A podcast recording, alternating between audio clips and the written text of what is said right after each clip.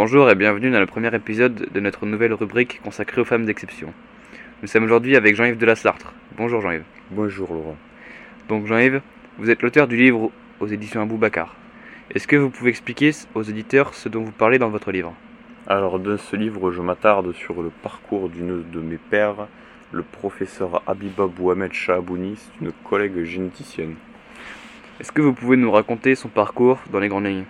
Bien sûr, on peut citer ses nombreux diplômes dans un premier temps qui lui ont octroyé une certaine reconnaissance. Ces mêmes diplômes lui ont notamment permis de fonder le service des maladies congénitales du DEA qui sert donc à analyser les anomalies génétiques. Elle a aussi un rôle à plus grande échelle, n'est-ce pas? En effet, elle a été consultante auprès de l'OMS. Elle a aussi apporté son aide à l'UNESCO et à l'ONU pour la Ligue des États arabes. On peut donc dire que, que ces travaux ont eu un véritable impact.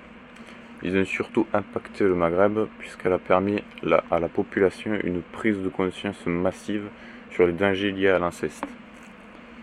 Merci Jean-Yves de nous avoir présenté votre livre.